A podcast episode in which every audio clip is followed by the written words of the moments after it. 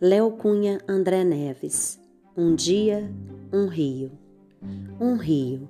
Cama de canoa, espelho da lua, caminho de peixe, carinho de pedra. Minha dança colore os mapas, meu canto refresca as matas.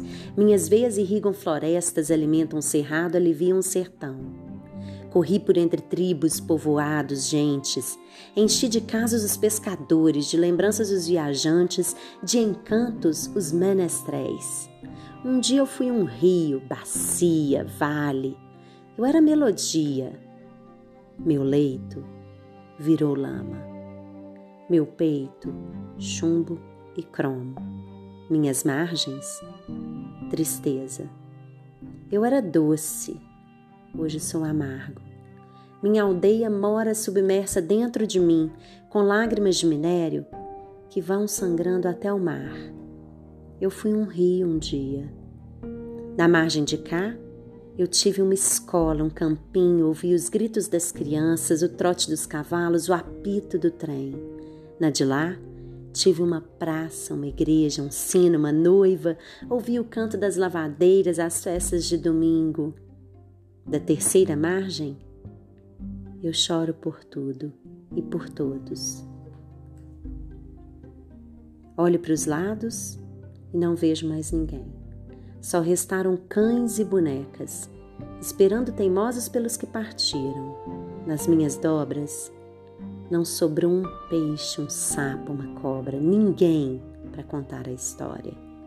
Hoje, quem conta a história sou eu. Eu fui um rio um dia. Flores nascem no deserto. A água brota na rocha e a luz da escuridão.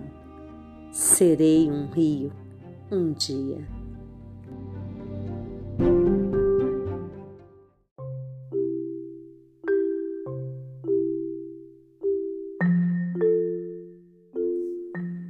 Lúcia Já Vou Indo, ilustrações e texto de Maria Luísa Penteado, editora Ática. Lúcia Já Vou Indo não sabia andar depressa, de maneira nenhuma. Andava devagar, falava devagar, chorava e ria devagarinho e pensava mais devagar ainda. Muito natural, pois ela era uma lesma.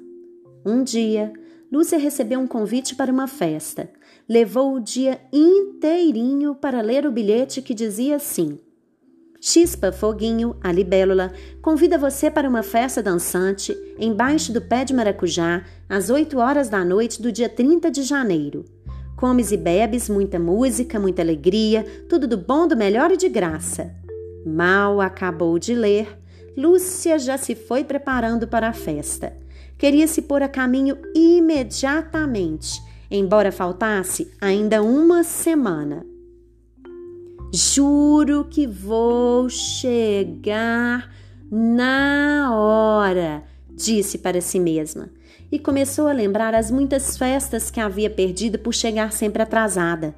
Ao aniversário da Maroquinha Cocinela, que era sua vizinha, chegou um dia depois da festa. Ao casamento do grilo João das Pintas com Sara Pintada, chegou tão tarde que foi encontrar o casal já com um filhinho. Nesse instante, o relógio da sala bateu três horas da tarde e Lúcia teve um sobressalto. Tom, tom. Pois não é que já perdera duas horas pensando naquelas coisas? E começou a se arrumar afobadamente. Pôs na cabeça uma peruca de cachinhos com um laçarote de fita cor de laranja. E com isso, perdeu um dia inteirinho. Encheu uma cesta com brotinhos de alface para ir comendo pelo caminho, e lá se foi mais um dia. Deu corda no relógio para que não parasse na sua ausência, e outro dia perdeu. Só faltava fechar a casa, e ela perdeu nesse serviço mais um dia. Enfim, a molenga se pôs a caminho tendo exatamente três dias para chegar ao pé de maracujá, que não era muito longe. Chegou o dia da festa e ela ainda estava andando. Pelo caminho, encontrou muita gente que também ia para lá. Viu Dona Issá, com a cinturinha apertada num cinto de fivela de ouro, de braço dado com o marido de camisa listada e boné. Viu Lili Taturana, toda besuntada de brilhantina, para que seus pelinhos não ficassem arrepiados. Viu Zé Caramujo de cachecol xadrez enrolado no pescoço. Viu as formiguinhas quem-quem numa longa fila, comportadas, quietinhas como meninas de orfanato e passeio num domingo. Viu abelhas, besouros, pernilongos, vespas e mil outros bichinhos. Todos passavam por ela e sumiam ao longe. Olha a pedra! Então, sabe? Não diga. Desvia para a esquerda. Andem, fofoqueiras. Olha a pedra. Cuidado com a pedra. Um, dois, um, dois, um, dois. Depressa, Lúcia, assim você não chega, diziam de passagem. E ela respondia, mastigando devagarinho um brotinho de alface. Já vou indo. Já Vou indo. E se esforçava, pensando que estava andando um bocadinho mais depressa. Que engano! Quase não saía do lugar. Vamos, Lúcia, assim você não chega. Hum, já vou indo. Enfim, ela começou a ouvir a orquestra das cigarras. Zzz, zzz, zzz, Estou pertinho, pensou, mais algumas horas e estou lá. E seu entusiasmo era tamanho que até conseguiu de fato andar um pouquinho mais depressa. Olha a pedra no caminho! gritou nesse instante João Barata do Mato que também ia indo para a festa. Aviso inútil, porque Lúcia já vou indo, a viu muito bem. Era Maria Redonda, uma pedra perversa que gostava de pregar peças nos outros. Ficava sempre no meio do caminho, de propósito, para que tropeçassem nela e caíssem. Então ria de se sacudir toda. Eu vou me desviar dela, pensou a lesminha mas a coitada pensava mais devagar ainda do que andava. Por isso, não teve tempo de se desviar. Tropeçou e caiu, mas não se machucou, porque caiu muito devagarinho tão devagarinho que a pedra nem achou graça.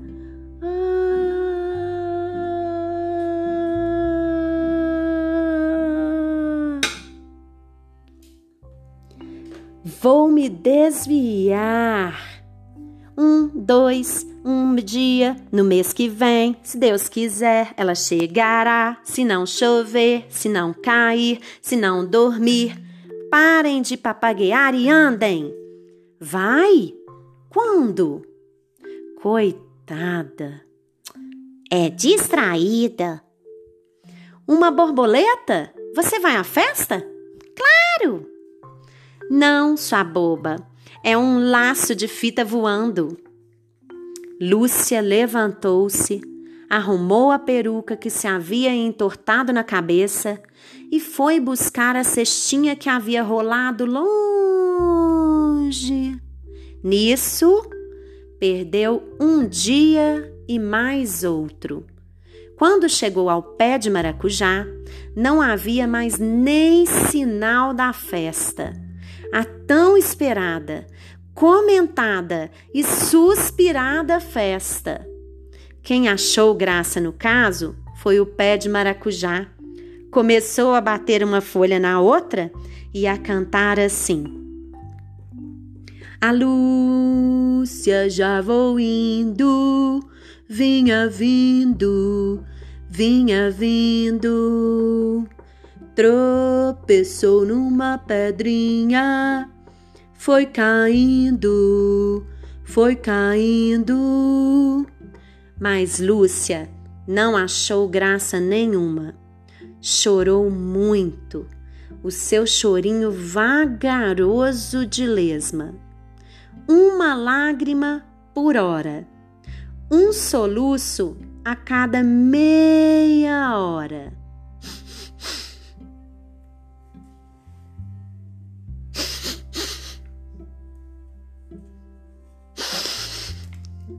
Chorou, chorou, mas seu choro manso não conseguiu acordar, acordar a libélula Chispa Foguinho, que dormia cansada da festa. Ela só escutou o chorinho da lesma no outro dia, quando acordou. O que será isso? A libélula disse e foi espiar. Viu a pobre Lúcia chorando.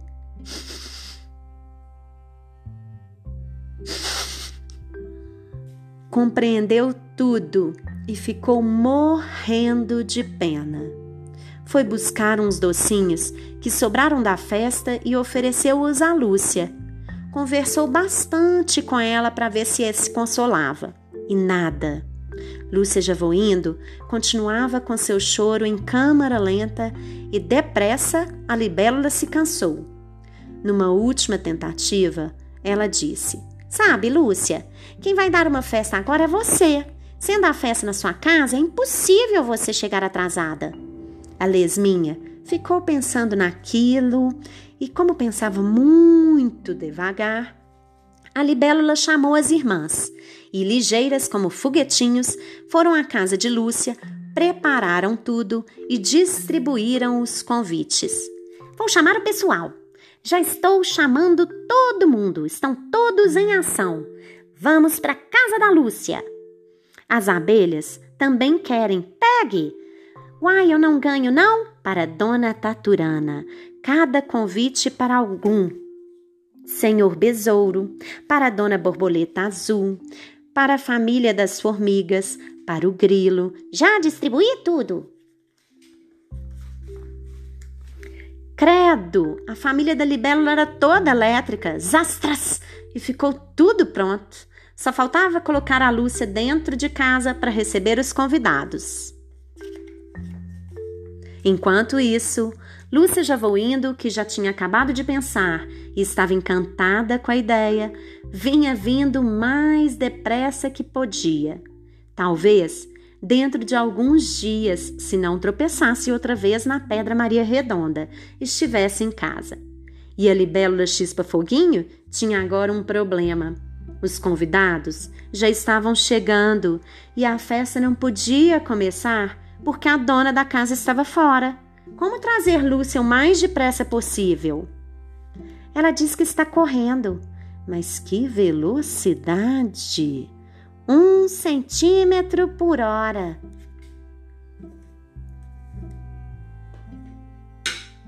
A libélula deu um estalinho.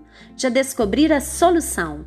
Num abrir e fechar de olhos, explicou tudo às irmãs e foram buscar a Lúcia. Puseram a molenga em cima de uma folha de capim e vieram voando trazendo a folha pelos ares. Danadas como ela só, em dois minutos, a lesma estava em casa. Isso apesar de ter caído da folha três vezes. Segure-se bem. Puxa, a Lúcia voando! Ela não convidou o caramujo? Nem a barata do mato? Por que será? Ela chegou voando. Com que asas? Foi assim que, oh maravilha! Pela primeira vez na vida, Lúcia Javoindo assistiu uma festa inteirinha do começo ao fim.